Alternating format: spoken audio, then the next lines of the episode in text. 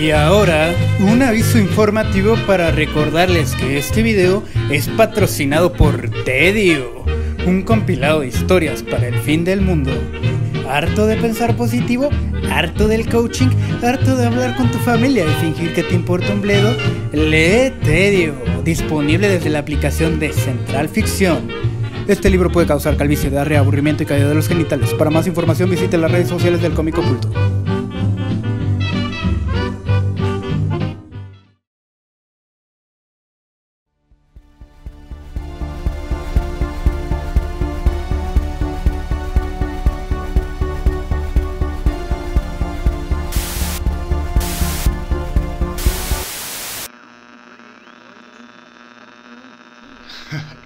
Namorita, ¿cierto?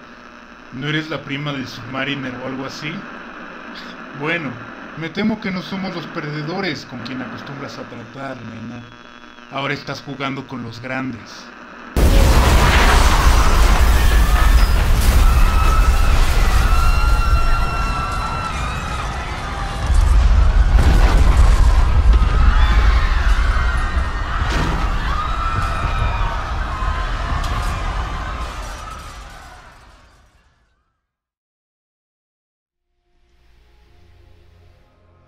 Civil War fue un evento del universo Marvel publicado entre el 2006 y el 2007.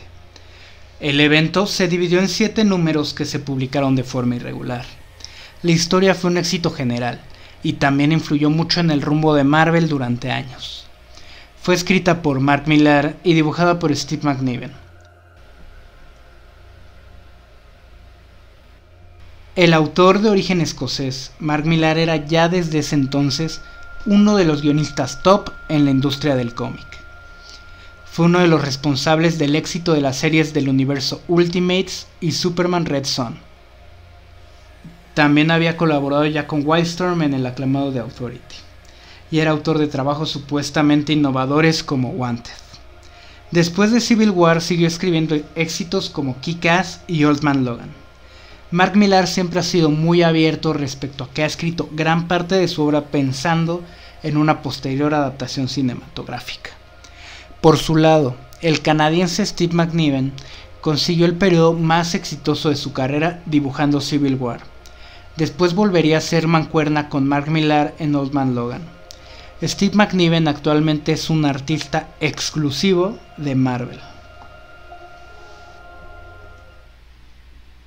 La historia de Civil War comienza en Stanford, Connecticut, cuando durante una lucha entre los New Warriors y un grupo de supervillanos ocurre una explosión provocada por el supervillano Nitro.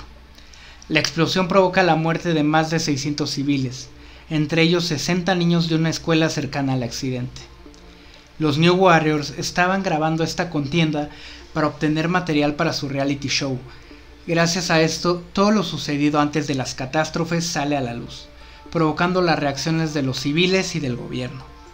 Estos exigen que haya procesos que regulen a aquellos que poseen capacidades superhumanas y paranormales. Para satisfacer dichas necesidades, se aprueba el Acta de Registro Superhumano, un documento que obliga a la comunidad super a registrarse y regularse a manera de funcionarios del Estado. Dicha acta crea controversia entre los supers, algunos están dispuestos a acatar las normas, creen que eso es lo correcto. Otros creen todo lo contrario, creen que es una violación a la privacidad y a sus libertades. Gracias a esto se forman dos bandos principales, uno liberado por Iron Man y otro liderado por el Capitán América. Ya aprobado el acta, los héroes que decidieron no registrarse, principalmente héroes que operan más cercanos a los barrios, forman una resistencia que sigue combatiendo a los criminales y protegiendo a la comunidad. Por otro lado, Iron Man, apoyado por la agencia SHIELD, comienza una cacería de superhumanos no registrados. Crea superprisiones para confinar a los rebeldes y también utiliza a Peter Parker como propaganda y ejemplo de un ciudadano ejemplar.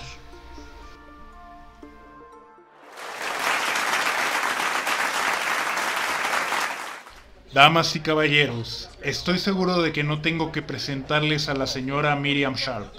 La señora Sharp, recordarán, perdió a su hijo en el incidente Stanford y disparó mi interés por el empleo federal de todos los superhéroes. También estoy seguro de que Spider-Man no necesita presentación.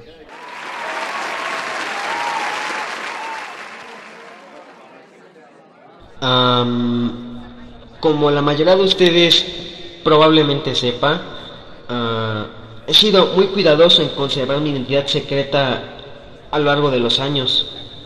Y después de una larga plática con mi esposa y el resto de mi familia, he decidido dar este paso. Verán, el decreto de registro nos pone a elegir. O seguimos en el camino que defiende el Capitán América y dejamos que las personas con poderes actúen sin supervisión alguna, o bien los superhéroes entramos a la legalidad y recuperamos algo de la confianza del público.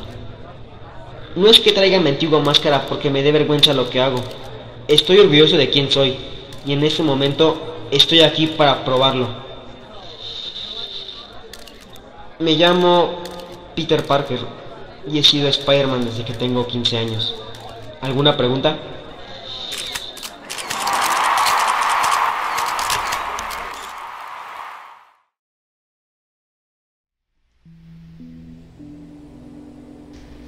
En este punto de la historia, se podría decir que todos los supers que no están con el gobierno pasan a ser vigilantes, y al no estar dentro del orden jurídico se convierten automáticamente en criminales. La historia continúa. Tony Stark sigue actuando según la voluntad de la gente. Visita personajes afines a su ideología para reclutarlos. Una de esas visitas es a los X-Men y en ella ocurre algo curioso. Emma Frost rechaza a Tony le recuerda el genocidio mutante cometido por los centinelas en Genosha, además de las persecuciones del Estado por las que se han visto afectados los mutantes a lo largo de tantos años. Toda esta escena ocurre mientras los centinelas vigilan a niños mutantes jugando fútbol. Una de las situaciones más críticas en la historia es la muerte de Goliath por manos de un clor de Thor hecho por Reed Richards, Hank Pym y Tony Stark. Este último argumenta que Thor reaccionó como lo hubiera hecho cualquier policía, cosa que nos deja pensando que no son esas mismas reacciones de la policía las que matan inocentes. La muerte de Goliath genera dudas entre varios personajes. Algunos deciden dejar la resistencia por miedo a seguir la misma suerte del gigante. Otros, como Spider-Man y los hermanos Storm de los Cuatro Fantásticos, se cuestionan acerca de las decisiones de Tony y compañía. Dichas dudas generan una serie de cambios de bando y situaciones que nos demuestran la complejidad de la situación. Un ejemplo de ello es la carta que deja Sue Storm a su esposo Reed Richards, en la que le dice que las medidas tomadas le resultan fascistas. Objeta que Reed está demasiado metido en su trabajo, tanto que a veces ni siquiera le puede prestar atención a su entorno familiar. Otro ejemplo es la lluvia de balas que recibe Spider-Man después de tomar la decisión de dejar a Iron Man. El hombre araña es acribillado y casi asesinado por supervillanos contratados para jugar en el bando del gobierno. Para Spider-Man, ese solo sería el inicio, ya que lo peor estaba por venir. Después de una serie de situaciones que dejaremos para otro video, Spider-Man literalmente pierde todo. Es uno de los personajes más golpeados por esta guerra civil. Por otro lado, la resistencia del Capitán América acepta entre sus líneas al Punisher, un individuo radical dispuesto a hacer valer su torcida idea de justicia.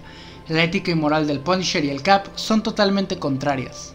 Punisher no dura mucho siendo parte de la resistencia, pero su participación es crucial para la batalla que desencadena el final de la historia. Justo cuando los índices de criminalidad han bajado, y los superhéroes renegados están siendo capturados, los renegados viajan a la cárcel 42, ubicada en la zona negativa para disputar la batalla que definirá el final de la historia. Por desgracia, la batalla se ve transportada literalmente a las calles de Nueva York.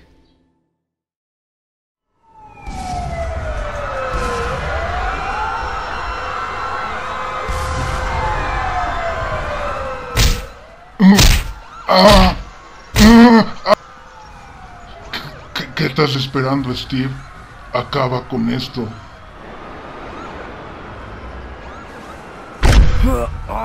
¡Basta! ¡Aléjate de él! ¡Agárrenlo! ¡Agárrenlo!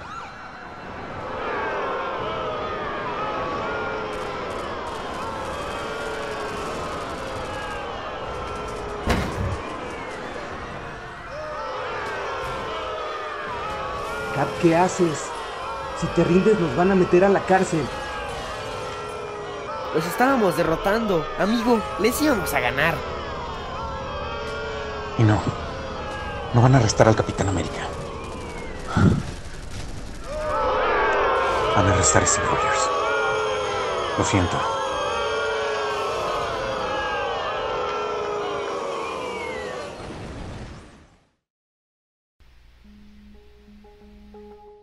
Después de un brutal encuentro entre superhéroes y algunos supervillanos, el Capitán América es detenido por civiles antes de asestar el golpe final a Iron Man. El Capi mira los daños colaterales de la pelea. La ciudad está destruida. Puso en peligro a todos los civiles. En ese momento se da cuenta que la voluntad de las personas es la que quiere más seguridad. Quiere que los supers se registren para así poder seguir viviendo tranquilos. Ordena a sus tropas que se retiren se quita la máscara y se entrega. Al final de Civil War tenemos un Tony Stark junto a Miriam Sharp mirando de largo hacia un futuro prometedor, lleno de héroes regulados y organizados, lleno de esperanzas de un mundo mejor. Hasta aquí todo parece bien, pero en el fondo hay un grave problema.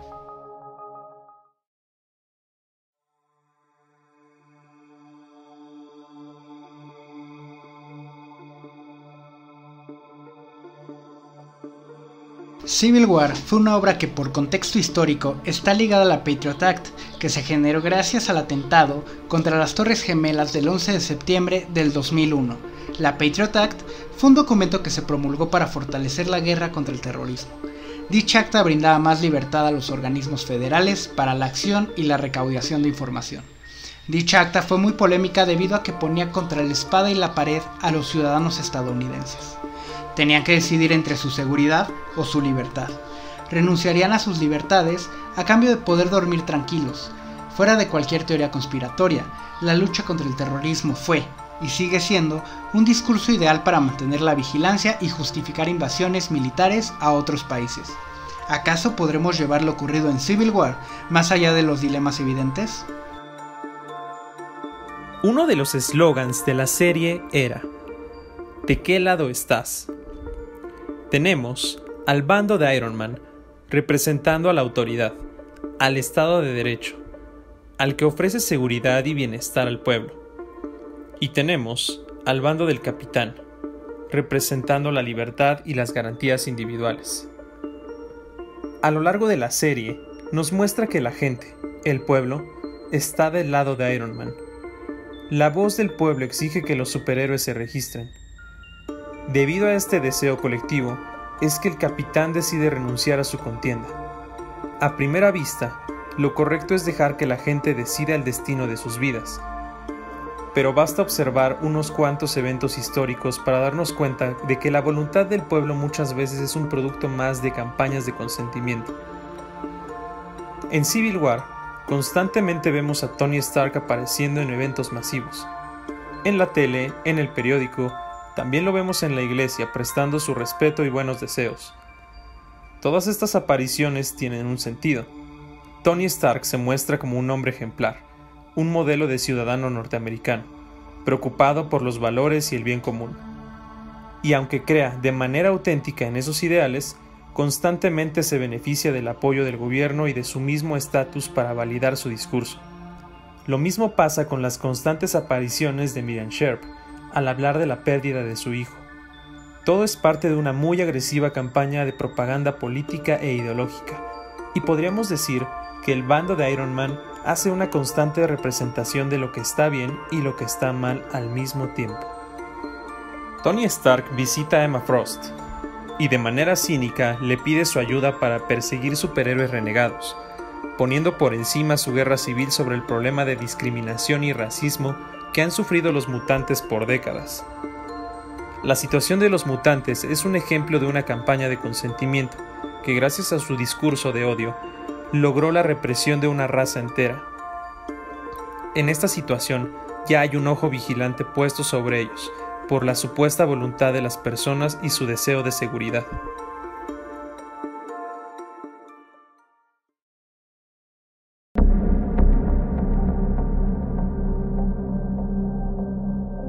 Durante todo el cómic, vemos que la legalidad es algo con lo que constantemente se justifican las acciones del bando de Iron Man. Ejemplo de ello serían el clon de Thor y el registro de los Thunderbolts a su bando, a modo de mercenarios. Estos métodos van totalmente en contra de sus valores y de la seguridad que él tanto defiende, haciendo que no haya congruencia entre su discurso y sus acciones. Aún así, decide optar por ellos escudándose en la ley. En este caso, podemos ver cómo Tony Stark decide maquiavélicamente usar la legalidad como una herramienta que le ayuda a justificar la fuerza y aplicar métodos contra los que solían ser sus colegas. Teniendo el consentimiento de la gente y la cualidad rígida de la ley, el bando de Iron Man puede mover sus piezas libremente. Hemos visto muchas veces que las atrocidades se pueden justificar si ponemos sobre la balanza el bien de la nación y la libertad. Estados Unidos.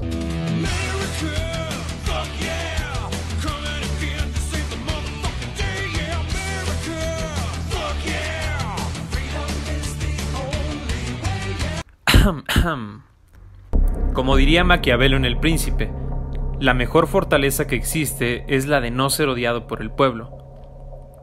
Y se preguntarán, ¿qué beneficios puede obtener el gobierno a partir de esto? La respuesta es muy sencilla. Lo que el gobierno obtiene es control y fuerza.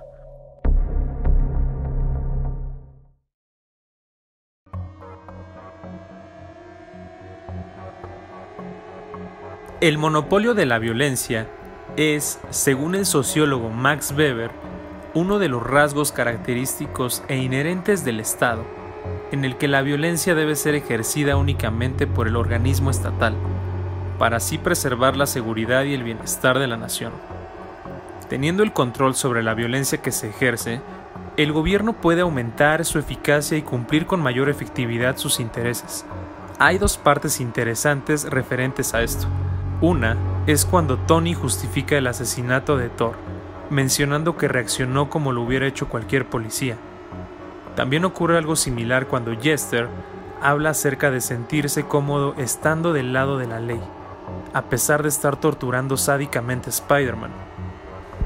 Todos los días, el uso de la violencia es justificada y hasta aplaudida si sirve a causas que se supone benefician a la seguridad y al bienestar. Así es como Tony Stark tiene la libertad de contratar psicópatas y también crear monstruos genéticos sin que su reputación se vea afectada. Hay otro punto, al principio del capítulo 6, cuando nos muestran un campo de entrenamiento de superhumanos, en el que se brinda una atención especial para que se desarrollen las capacidades de los superhumanos registrados. Si lo pensamos un poco, los superhumanos pueden ser de gran ayuda sobre todo si se vuelven efectivos y disciplinados. Esta misma forma de disciplina es la misma que también los podría convertir en los soldados perfectos. Bastaría con preguntarle a la Sudamérica del siglo pasado para saber por qué un ejército es peligroso en manos de los estadounidenses. Si agregamos esto al concepto del monopolio de la violencia, obtenemos un poder centralizado, capaz de hacer lo que se les dé la gana. Cuando Iron Man menciona que los índices de criminalidad son menores a los experimentados durante el mandato del presidente Eisenhower, hay un contexto que necesita ser revisado. El periodo de Eisenhower se considera un mandato de gran abundancia, pero también un mandato donde se aumentó la vigilancia hacia los ciudadanos y sus actividades volvemos al punto en el que se sacrifican las libertades por una supuesta seguridad. Pero algo que nos deberíamos de preguntar es si realmente la seguridad significa bienestar. Uno de los temas principales de Civil War también es el tema de la identidad y la privacidad. Los super tienen que revelar una parte importante de su vida a todos, todo esto es una referencia notable a la oleada de vigilancia surgida después del 9-11. Pero no olvidemos que la vigilancia también es un factor recurrente en gobiernos autoritarios que buscan preservar los valores y las ideas de un Estado idílico. Tampoco olvidemos que de una manera u otra nuestra identidad es constantemente compartida y revisada por los gobiernos.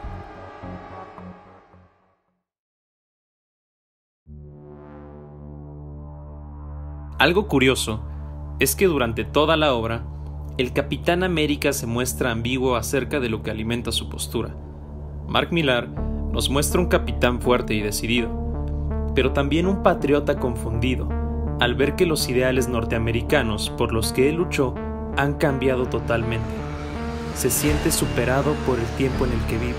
Al final, Steve Rogers se entrega a las autoridades, dando así pie a probablemente el evento más importante que Marvel ha publicado en las últimas dos décadas, el asesinato del Capitán América, en las escaleras del juzgado federal en el que acababa de ser declarado culpable de actos criminales por su implicación en el movimiento contra el acta de registro. A pesar de todo lo que se ha dicho, nadie es un villano en su propia historia. Lo interesante de Civil War es que pone en jaque la ideología de los personajes más importantes del universo Marvel, llevándola al límite, donde cada uno de ellos defiende su postura. Y eso no necesariamente es bueno ni malo, ninguno de los dos bandos tenía la razón. Al mismo tiempo, eso que la hace interesante es su punto más débil. Los héroes que tanto queremos, de una página a otra comienzan a pelear entre ellos, a veces pareciera sin justificación alguna. Villanos cazando héroes como si nada, personajes que se sienten como si ni siquiera entendieran lo que es el acta. Todo acomodado de manera muy conveniente para poner a pelear a los personajes unos con otros. Al parecer, Civil War hace las preguntas correctas para dividirnos, pero nada más. Aún así es un cómic interesante y digno de revisar. ¿Y tú? ¿De qué lado estás? Probablemente es una pregunta que nos tendríamos que hacer más de una vez al día. Si llegaste hasta esta parte del video, te invitamos a que te suscribas, le des like y nos sigas en nuestras redes sociales que se encuentran en la descripción. Nosotros somos El Cómico Oculto y nos vemos en la próxima. Adiós.